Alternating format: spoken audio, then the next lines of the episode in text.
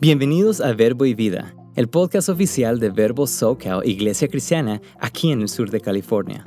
Somos una iglesia de ministerios Verbo con la misión de ir y hacer discípulos. Nuestra visión es ayudar a las familias jóvenes a unirse en la búsqueda del carácter de Jesús y, a medida que se renuevan sus vidas, a difundir el Evangelio y mostrar misericordia a nuestra comunidad.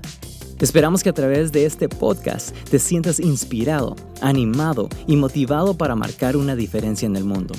Gracias por acompañarnos. Esperamos que disfrutes el mensaje. Bendiciones familia, ¿cómo estamos? Bendecidos, prosperados y Hoy sí tenemos personas sentadas por todo alrededor, ¿verdad?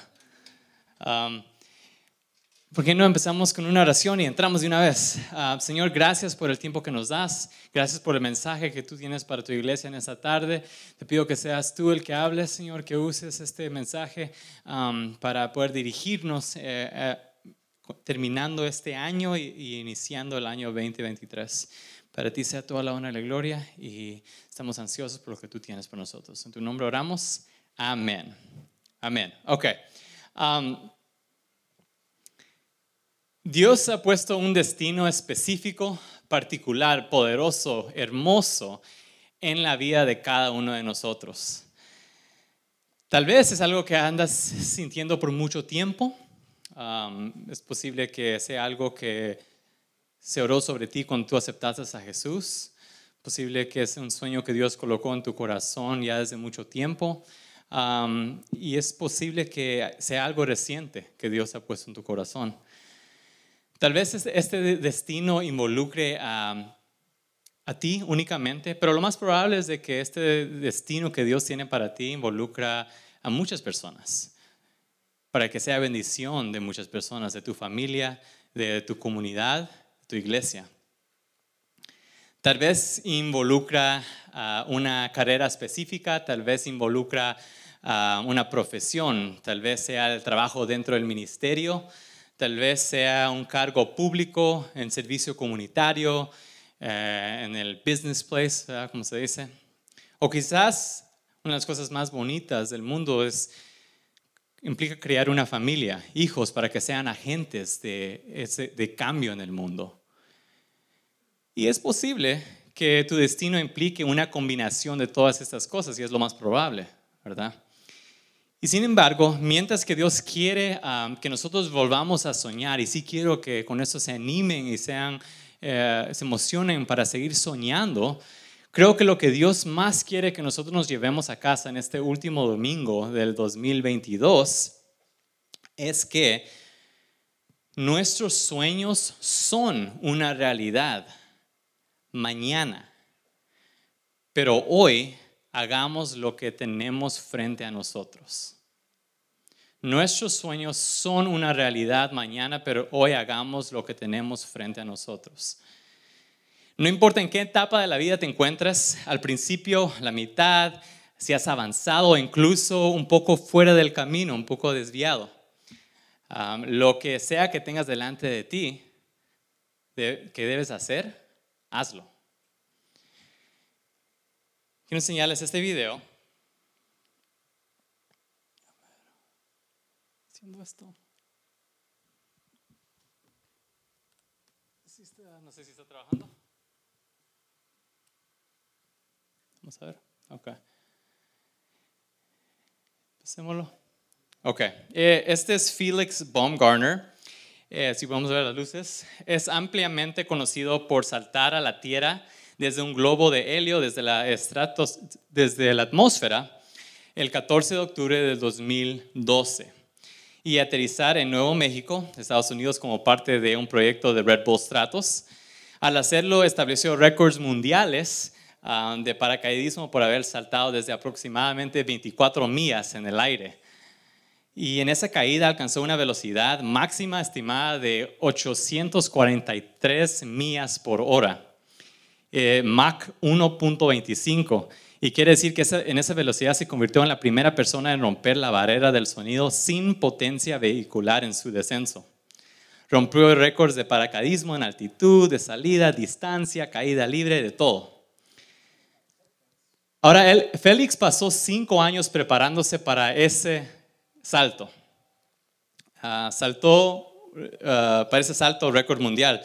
Todos los días durante esos cinco años hizo que él tenía que prepararse. Él tuvo que, dijo que tuvo que practicar en túneles de viento, ensayaba en cámaras de viento, hizo dos saltos de 13 millas en el aire, dos, otros dos saltos de 18 millas en el aire. También tuvo que hacer mucho ejercicio cardiovascular para estar en forma cada día. Ah, tuvo que practicar estar en ese ah, traje de astronauta porque tenía que estar en ese eh, traje por horas porque le tomaba casi como cinco horas para llegar hasta arriba. Y él le daba mucha, mucha ansiedad y claustrofobia, entonces fue difícil.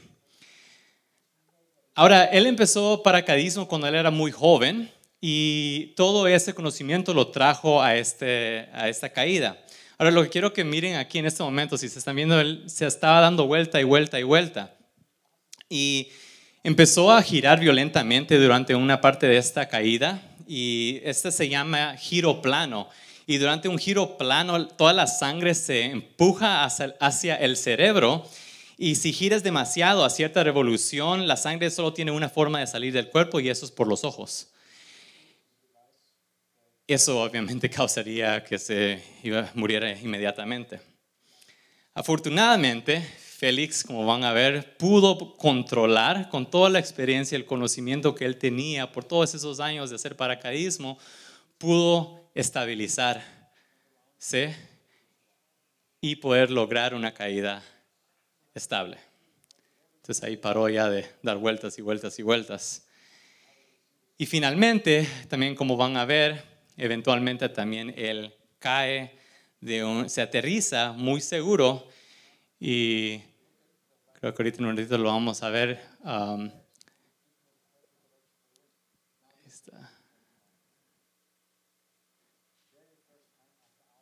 entonces se aterrizó muy seguro, pero también uh, bien cool. ¿verdad? Porque fue algo muy ah, interesante y bonito de poder hacer. y le dieron Red Bull de por vida, ¿verdad? Lo más importante. No, ahora Félix tuvo su meta, su sueño, pero durante su preparación, durante todo este tiempo, él realiza que su sueño iba a ser una realidad, pero iba a ser una realidad mañana. Cada día él tuvo que hacer lo que estaba frente a él. Ejercicio, ah, ponerse el traje, lo que sea, las cosas bien básicas. Él supo que su sueño se iba a hacer realidad, pero hoy él tenía que hacer lo que estaba frente a él por hacer. Ahora, también les quiero enseñar otro video. ¿Se quieren reír? No, pues no se vayan a reír porque es un video mío. Ah, les voy a enseñar este video no para que miren que wow, que cool, pero quiero que miren la cara que pongo cuando, cuando salgo en el aire. Ahí estamos. Ok, esto fue en, creo que fue en noviembre del 2019. Ese soy yo. y me pegó la ganas un día de salir y me fui a brincar. no solo, obviamente, ahí estás, you know, te tienen amarado porque no sabes cómo hacerlo. Pero si miran la cara, ahorita al rato lo van a ver. Esos cachetes, mira. Pero fíjese que eh, aunque chistoso, está muy bonito porque cuando estás ahí arriba puedes ver de todo. Ah, el, el, el, Océano Pacífico parecía como si estuviera una mía, dos mías. Estaba tan cerca como que si lo podrías tocar. Está tan bonito. fíjense que mi, mi, uh, mi, mi, plan. De hecho, después de esa caída me dolía el, los hips so much. Um, pero um, yo, yo, de hecho, tenía planeado um, ir a una escuela de eso porque me agarró tan tanto la emoción que iba a ser una escuela para poder aprender y hacerlo solo y me iba a meter a todo eso. Dios sabe, porque al rato vino la pandemia y ya no pasó nada. pero, ok. Eso solo para que se diga. Ah, en la Biblia nosotros encontramos ah, muchos ejemplos de este concepto, que nuestros sueños van a ser una realidad mañana, pero hoy tenemos que hacer lo que está frente de nosotros por hacer. Tenemos el ejemplo de Abraham. Abraham era el, eh, patriarca de la nación de Israel, llegó a ser conocido como el padre de la fe. Fue llamado por el Señor para ser instrumento para bendición y salvación, tanto para el futuro pueblo de Israel como a todas las naciones de la tierra, porque todos nosotros podemos recibir bendición por la descendencia de Abraham. Pero al inicio encontramos que la historia de Abraham empezó con una promesa que Dios se, que Dios se convirtió, que Dios le dio, que se convirtió en el sueño de Abraham.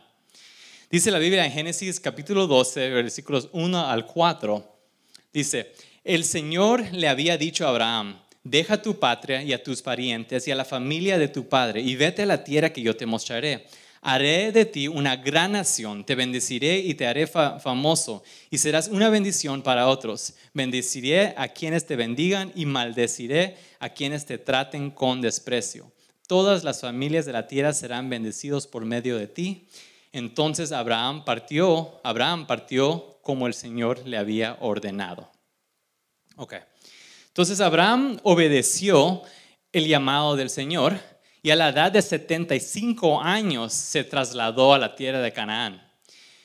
Pero el sueño no se cumplió el próximo día, ni la próxima semana, mes, año, ni cinco años, ni días, sino que pasaron 25 años hasta que él tuvo su hijo Isaac. Y en ese tiempo Abraham tenía 100 años, imagínense. Pero aunque pasó tanto tiempo, Abraham tuvo fe. Y mientras se cumplía el sueño, hoy él hizo todo lo que estaba frente a Él por hacer. ¿Y qué fueron esas cosas? Nosotros creo que hemos leído las historias, pero pensemos en qué fue lo que hizo Abraham durante este tiempo. Primero se mudó ah, con su esposa a un nuevo país. En su nuevo país tuvieron que vivir como nómadas, ¿así se dice? Nómadas. Estoy practicando en español. y cada vez que los pozos de agua se secaban, eh, tenían que averiguar dónde ah, trasladarse para poder seguir tomando y viviendo. Entonces iban de lugar en lugar en lugar. Porque el sueño no se iba a hacer realidad si él no estaba muerto. Si él estaba muerto, mejor dicho. Si él no estaba vivo, no se iba a hacer realidad el sueño. Entonces él tenía que mantenerse vivo. en algunos lugares tuvo que ser diplomático y político. En otros lugares él tuvo que ser estratégico. A veces él tuvo que ser hombre de, hombre de paz y en otras veces tuvo que luchar. Incluso hubo un momento que él tuvo que hacer su mejor impresión de, un equipo de SWAT, porque tuvo que ir a rescatar a, a, su sobrino Lot, que fue secuestrado por otra nación. Y en esa ocasión incluso se puso su sombrero de estrategia militar y ayudó a derrotar a, varios reinos y salvar a toda una nación que se quedaron básicamente en su deuda. También Abraham tenía que proveer para una gran familia que Dios le había prometido que le iba a dar. Tenía que preparar sus finanzas, tenía que proveer, proveer seguridad para esa familia que Dios le iba a dar. Por lo que la Biblia nos muestra que él se convirtió en un gran hombre de negocios, de gran riqueza, respetado y aún temido por las naciones a su, alrededor.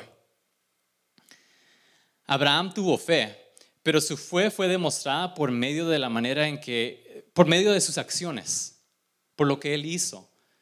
Y claro, me imagino que cada día después de, ese, de esa promesa que Dios le le dio, ese sueño, me imagino que Abraham se imaginaba el tener a su bebé, tener a su niño, de poder jugar con él, de darle de comer, de hablar con él, de abrazarlo, de besarlo, de verlo crecer, de ayudarlo. Aunque no lo, no lo podía ver en real, pero él en su mente, él soñaba de eso. Pero mientras llegaba la promesa, Abraham se ocupó de hacer todo lo que estaba frente de él, aunque no parecía ser parte de alcanzar su sueño. Porque la guerra, la política, el negocio, ¿qué tiene, que, ¿qué tiene que ver eso con la promesa que Dios le había dado? Dios le había prometido que iba a tener un hijo. ¿Qué tiene que ver todo lo demás con eso? Pero en esas acciones, en atender a lo que estaba frente de él por hacer, Abraham demostró su fe. Dice Santiago ah, capítulo 2, ah, versículo 14, dice, amados, Y eso están hablando de, Abraham en el Nuevo Testamento. Dice, amados hermanos, ¿de qué le sirve a uno decir que tiene fe si no lo demuestra con sus acciones? ¿Puede esa clase de fe salvar a alguien? Y en el versículo 21 al 24 dice, ¿no recuerdas que nuestro antepasado Abraham fue declarado justo ante Dios por sus acciones cuando ofreció a su hijo Isaac sobre el altar? ¿Ya ves? Su fe y sus acciones actuaron en conjunto. Sus acciones hicieron que su fe fuera completa. Y así se cumplió lo que dicen las escrituras. Abraham creyó a Dios y Dios lo consideró justo debido a su fe. Incluso lo llamaron amigo de Dios. Como puedes ver, se nos declara justos a los ojos de Dios por lo que hacemos y no solo por la fe. Nuestros sueños son una realidad mañana, pero el día de hoy hagamos lo que tenemos frente de nosotros, lo que Dios ha puesto delante de nosotros por hacer. Ahora, también tenemos, por ejemplo, a, José. Salud. También tenemos a, José, por ejemplo. En el momento que comenzó la historia de José, um, José es el hijo menor de, y el favorito de Jacob. Él tiene 11 hermanos mayores que lo odian porque él es el favorito. Y ahora cuando él tenía 17 años, José comenzó a tener sueños y, los, y no sueños como los que estamos hablando de Abraham, sino sueños literales, ¿verdad? Que se iba a dormir y soñaba de algo. Y en Génesis 37 del 5 al 11, solo quiero leerles esta parte, dice, una noche José tuvo un sueño y cuando se lo contó a sus hermanos lo odiaron más que nunca. Escuchen ese sueño, les dijo. Resulta que estábamos en el campo atando gavillas de grano de repente mi gavilla se levantó y las gavillas de ustedes se juntaron alrededor de la mía y se inclinaron ante ella. Sus hermanos respondieron, ¿así crees que serás, nuestro rey? ¿No es, verdad? ¿De, ¿De, veras piensas que reinará sobre nosotros? Así que lo odiaron aún más debido a sus sueños y a la forma en que los contaba. Saber cómo los estaba diciendo, ¿verdad? Dice, muchachos, fíjense este sueño, todos ustedes van a... Al poco tiempo, José tuvo otro sueño y de nuevo se lo contó a sus hermanos. Escuchen, tuve otro sueño, les dijo. El sol, la luna y once estrellas se inclinaban ante mí. Esta vez le contó el sueño a su padre, además de a sus hermanos, pero su padre le reprendió. ¿Qué clase de sueño es ese? le preguntó. ¿acaso tu madre, tus hermanos y yo llegáramos a postrarnos delante de ti? Sin embargo, mientras los hermanos de José tenían celos de él, su padre estaba intrigado por el significado de los sueños. ¿Y cuál era el significado de los sueños que Dios le había puesto en su corazón? Ahora es posible de que él lo comunicó de una manera incorrecta. Es posible que eso le causó ciertas cosas aún a él de pensar de sí mismo. Y creo que es algo que vemos en la historia de José, que Dios trabajó en su vida para poder que él sea humilde. Ah, sin embargo, ¿cuál era el significado de esos sueños? Que él iba a estar en, una posición de autoridad, que su vida iba a, haber, iba a haber liderazgo en su vida, en su futuro. Pero la historia que nosotros ya conocemos, los hermanos de José lo venden están tan celosos, y, tan celosos y lo atrapan y lo venden como esclavo a los 17 años. Y puedo pensar de eso, algo así, hermanos andar vendiéndolos. bueno, después que sus hermanos lo vendieron, parece que la gente lo vendió, parece que la gente los lo vendieron a él otras tres o cuatro veces hasta que llegó a la casa de Potifar, que era el capitán de la guardia de Faraón.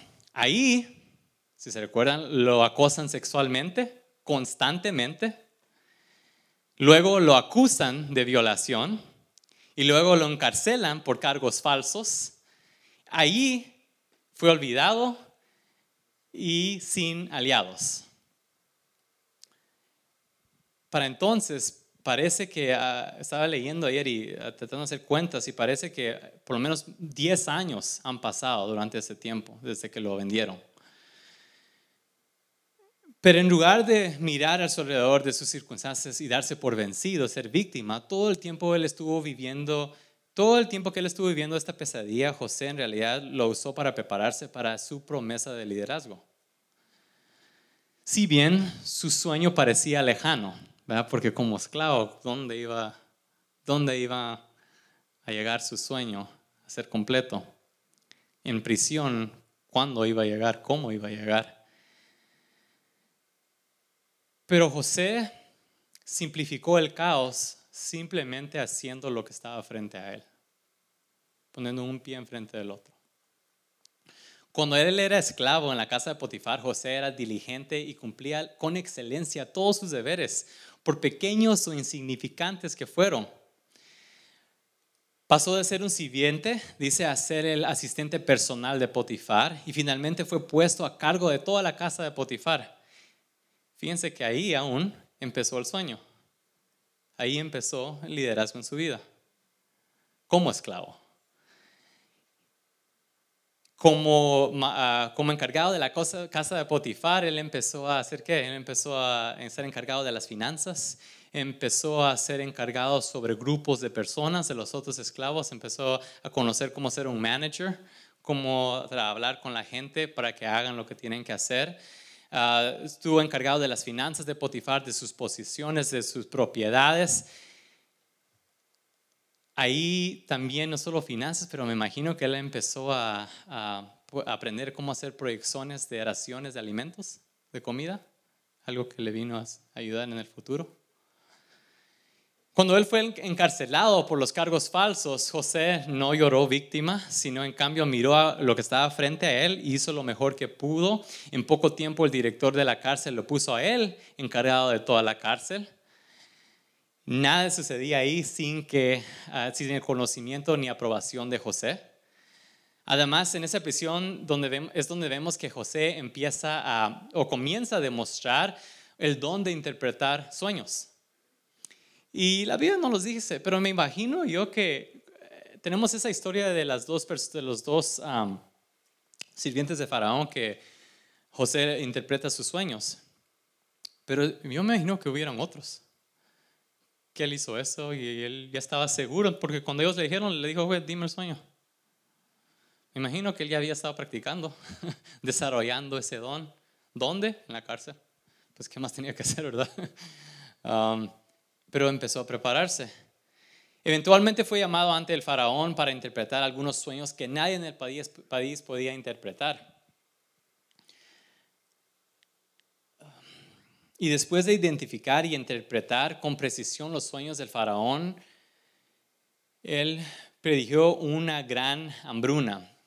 José recurrió a todos sus años de conocimiento y experiencia de ser esclavo, de ser director de casa, de director de la cárcel, para aconsejar al faraón sobre cómo colectar alimentos y racionar alimentos.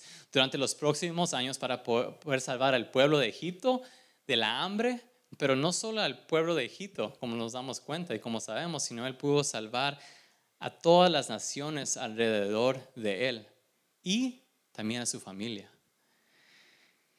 Y en respuesta, Faraón estaba tan impresionado por este hombre que lo puso encargado.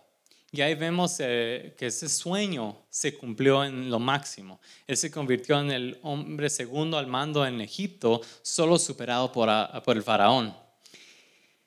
¿Cuántos años tenía José? Dice la Biblia que él tenía 30 años cuando pasó esto. Impresionante para un hombre que pasó casi la mitad de su vida como esclavo o encarcelado. Ahora José demostró fe en sus acciones, sabía que su sueño se iba a hacer realidad, pero primero tenía que hacer lo que estaba frente a él. Eventualmente, como dijimos, salvó no solo a Egipto, las naciones a su alrededor, pero también a su familia. Sigamos. Ah, hay otro ejemplo, tenemos el ejemplo de Pablo. Ahora, Pablo es interesante. Uh, puse pensando un poco sobre Pablo porque su situación es un poquito diferente.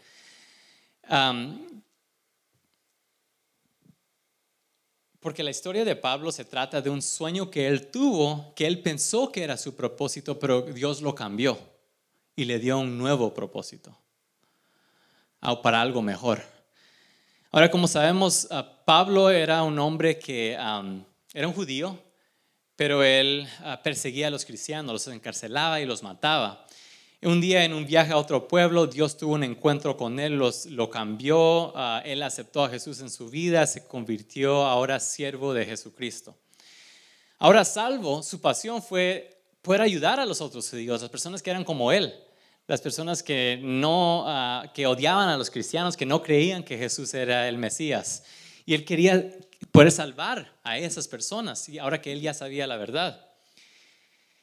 Miremos lo que, lo que él dice sobre ese sueño que él tenía. Dice, amados hermanos, en Romanos 10.1, amados hermanos, el profundo deseo, el profundo deseo de mi corazón y mi oración a Dios es que los israelitas lleguen a ser salvos.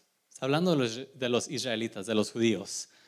En Romanos 9, 2 al 3 dice, tengo el corazón lleno de amarga tristeza e infinito dolor por mi pueblo, los israelitas, mis hermanos judíos yo estaría dispuesto a vivir bajo la maldición para siempre, separado de Cristo, si eso pudiera salvarlos. Qué tanta pasión tenía él por poder salvar a los judíos, su gente, que él dice que él estuviera dispuesto de alejarse de Dios por siempre para poder salvarlos. Entonces su pasión, su deseo, lo que él quería hacer era predicar a los judíos únicamente. Y sin embargo, poco después de empezar su ministerio y predicar a los judíos, Pablo se da cuenta que el llamado de Dios para su vida es principalmente predicar a los gentiles. Y en Gálatas 2.7 vemos lo que él dice. Dice, Dios, él ya reconoce esto. Dios me había dado la responsabilidad de predicar el Evangelio a los gentiles, tal como le había dado a Pedro la responsabilidad de predicar a los judíos. Ahora, Pablo tenía un sueño, un deseo de predicar a los judíos y comenzó a hacer eso justo, empezó a hacer lo que estaba justo frente a él, predicar a los judíos. Empezó a hacerlo. Pero Dios tenía reservado algo adicional para él, algo que se convirtió en un sueño aún mayor, más grande, predicar a los gentiles. Y como nosotros sabemos, es por lo que como sabemos, Pablo escribió casi la mayoría del Nuevo Testamento. Y es por lo que él hizo, por, su ministerio, y creo que no es, no es algo difícil decir o que fuera imposible de creer que Pablo es responsable de la salvación de miles de millones ah, de personas desde su tiempo. Porque fue el trabajo de él que creo que ayudó a nosotros eventualmente poder conocer a Cristo. A veces yo he dicho en el pasado cuando hablo con, jóvenes o otras personas, digo que, mira, si Dios, hay un deseo en tu corazón, persíguelo y hazlo.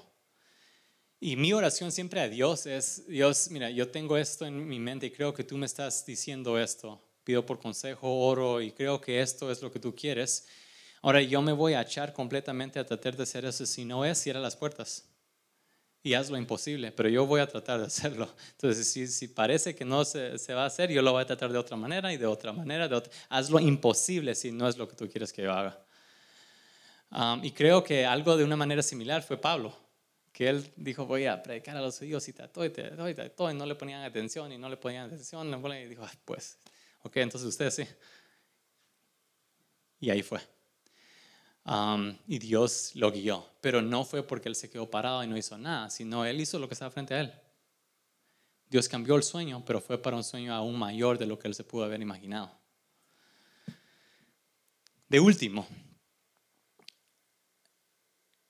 este ejemplo va a ser interesante.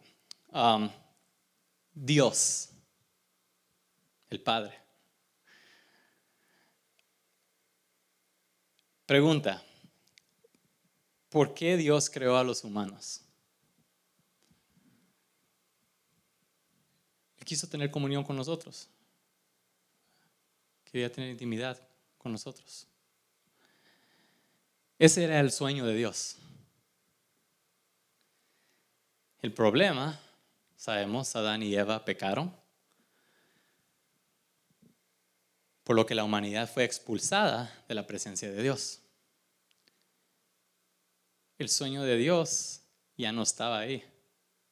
Él quería intimidad con la humanidad. Él los puso en un lugar perfecto y que ni quería tener relación con ellos, pero por las acciones de la humanidad ya no podía tener esa relación. Si se recuerdan, hace unas semanas atrás hablamos de que Dios intentó arreglar esta relación rota al entrar en pacto con nosotros.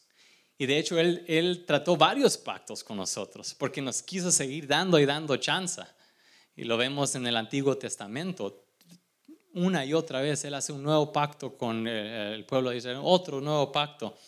Pero como aprendimos, los humanos no pudieron hacer su parte. Dios siempre cumplió su parte, pero nosotros como humanos no podíamos cumplir la ley.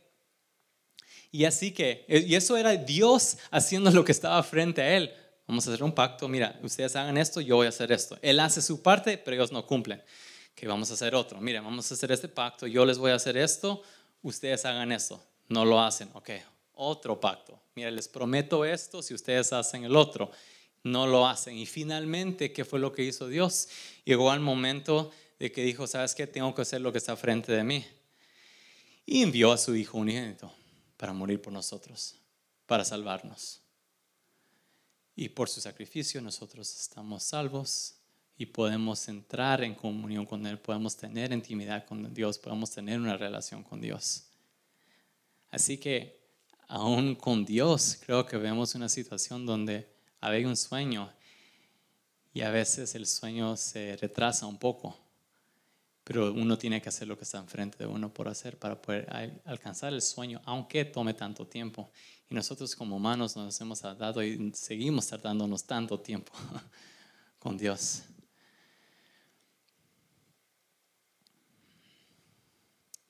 Entonces, nuestros sueños son una realidad mañana, pero hoy tenemos que hacer lo que está frente de nosotros. ¿Cómo se mira esto? Posible que Dios ha puesto en tu corazón un sueño de un negocio y eso está, parece años y años en el futuro. Pero hoy, ¿qué tienes que hacer para prepararte para eso? Son pasos pequeñitos, pero empieza ahorita. Si estás en la escuela, empieza con la escuela. si Dios, si estás en casa, ¿qué se puede hacer en casa para preparar para eso? Lo que sea que está enfrente de ti por hacer, hazlo. Josué como esclavo y como prisionero, él no tuvo opciones. Gracias a Dios nosotros no estamos en esa situación y tenemos unas opciones más que las que él tuvo. Pero él no tuvo opciones, entonces él simplemente hizo lo que estaba frente a él, en la, más, en la manera, más, manera más pequeña posible. Pero eso se convirtió en preparación para su graduación a poder ser encargado de toda una nación. ¿Por qué no nos ponemos de pie?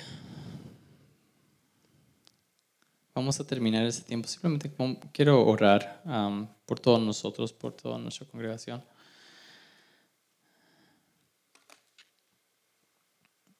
Que nos cerramos nuestros ojos. Um, les quiero leer una última, un último pasaje en Romanos capítulo 4, el versículo 16. Cierren sus ojos y solo reciban esto. Y como hablamos, la fe... Um, hay acción también. Entonces quiero que ustedes sueñen, pídanle a Dios a, que te traiga, te traiga a tu mente sueños que Él ha puesto en tu vida, palabra que fue dicha sobre tu vida. Eso no simplemente fue algo que se tiró al aire, sino fue algo, que Dios quería poner en tu corazón. Y no ha pasado el tiempo, posiblemente hemos desviado, posiblemente no, no, hemos actuado para poder obtener esos sueños, ese propósito que Dios tiene en tu vida. Sin embargo, hay tiempo. Ten fe, pero esas fees tienen que ser combinadas con acción. Ese sueño va a ser realidad mañana, son realidad pero hoy haz lo que tienes frente a ti por hacer. En Romanos 4:16 dice, así que la promesa se recibe por medio de la fe. Es un regalo inmerecido. Todos estamos seguros de recibir esta promesa si tenemos una fe como la de Abraham, quien es el padre de todos los que creen. A eso se refieren las escrituras cuando citan los, lo que Dios les dijo. Te hice padre de muchas naciones. Eso sucedió porque Abraham creyó en el Dios que da vida a los muertos y crea cosas nuevas de la nada. Aun cuando no había motivos para tener esperanza, Abraham siguió teniendo esperanza, porque había creído en que llegaría a ser el padre de muchas naciones. Pues Dios le había dicho, esa es la cantidad de descendientes que tendrás. Y la fe de Abraham no se debilitó a pesar de que él reconocía que por tener unos 100 años de edad, su cuerpo ya estaba muy anciano para tener hijos, igual que el vientre de Sara. Abraham siempre creyó la promesa de Dios sin vacilar. De hecho, su fe se fortaleció aún más y así le dio gloria a Dios. Abraham estaba plenamente convencido de que Dios es poderoso para cumplir todo lo que promete. Y debido a su fe, Dios lo consideró justo. Ahora escuchen esto. Y el hecho de que Dios lo considerará justo, no solo para beneficio de Abraham, sino que quedó escrito también para nuestro beneficio, porque nos asegura que Dios nos considerará justos a nosotros también si creemos en el quien levantó de los muertos a Jesús, nuestro Señor. Señor Padre, gracias por la vida que nos das.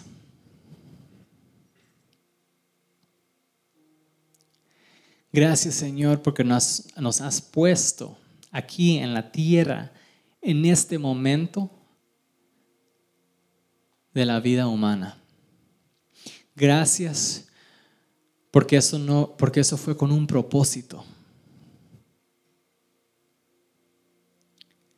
Gracias, Señor, por los sueños, por, las palabras, por la palabra que tú has puesto en nuestro corazón y sobre nuestras vidas. Señor, en este momento te pido de que ah, nos hagas recordar esa palabra, recordar esos sueños. Perdónanos, Señor, por falta de fe, por falta de acción.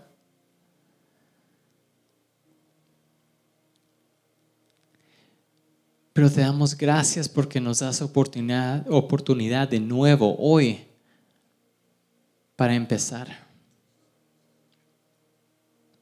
Gracias por todo lo que dejaste ocurrir en el año 2022, 2022. Gracias por aún los tiempos difíciles, porque vemos tu mano poderosa.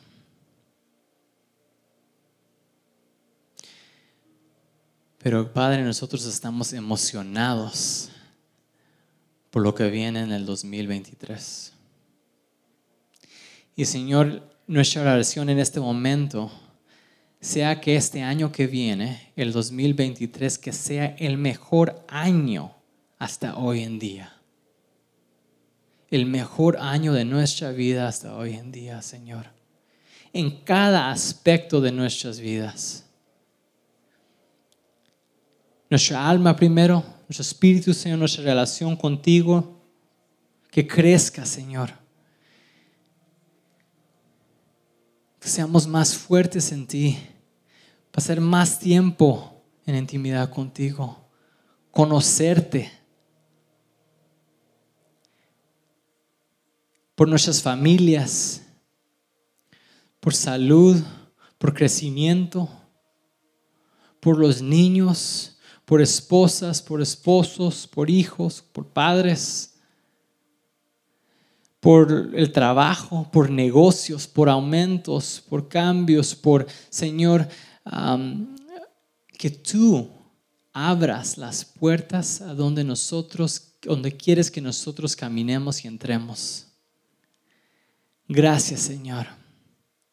Y te pido, Señor, de que este año igualmente para nuestra iglesia, como un pueblo, como una iglesia, como una familia, sea un tiempo de gozo, tiempo de seguirte a ti y tiempo de crecimiento en toda área, Señor. Señor, hay sueños que tú has puesto en nuestros corazones, los recibimos y creemos que esos sueños son realidad que van a ser realidad, son realidad mañana, pero hoy nosotros empezamos a hacer lo que tenemos que ser, lo que está frente de nosotros. creyendo en ti, que tú eres el Padre perfecto, que tú nos estás preparando para lo que tú tienes por nosotros.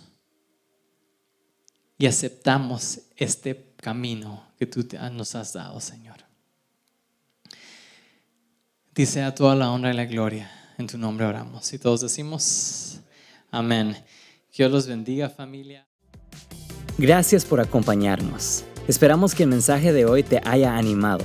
Asegúrate de dejarnos un review, suscríbete a nuestro podcast y comparte este mensaje con tu familia y amigos. Mantente al día con nosotros en Instagram y Facebook visitando at Verbo y únete a nosotros para nuestro servicio los domingos a las 3 de la tarde en Rancho Cucamonga, California. Gracias por unirte a nosotros hoy en Verbo y Vida.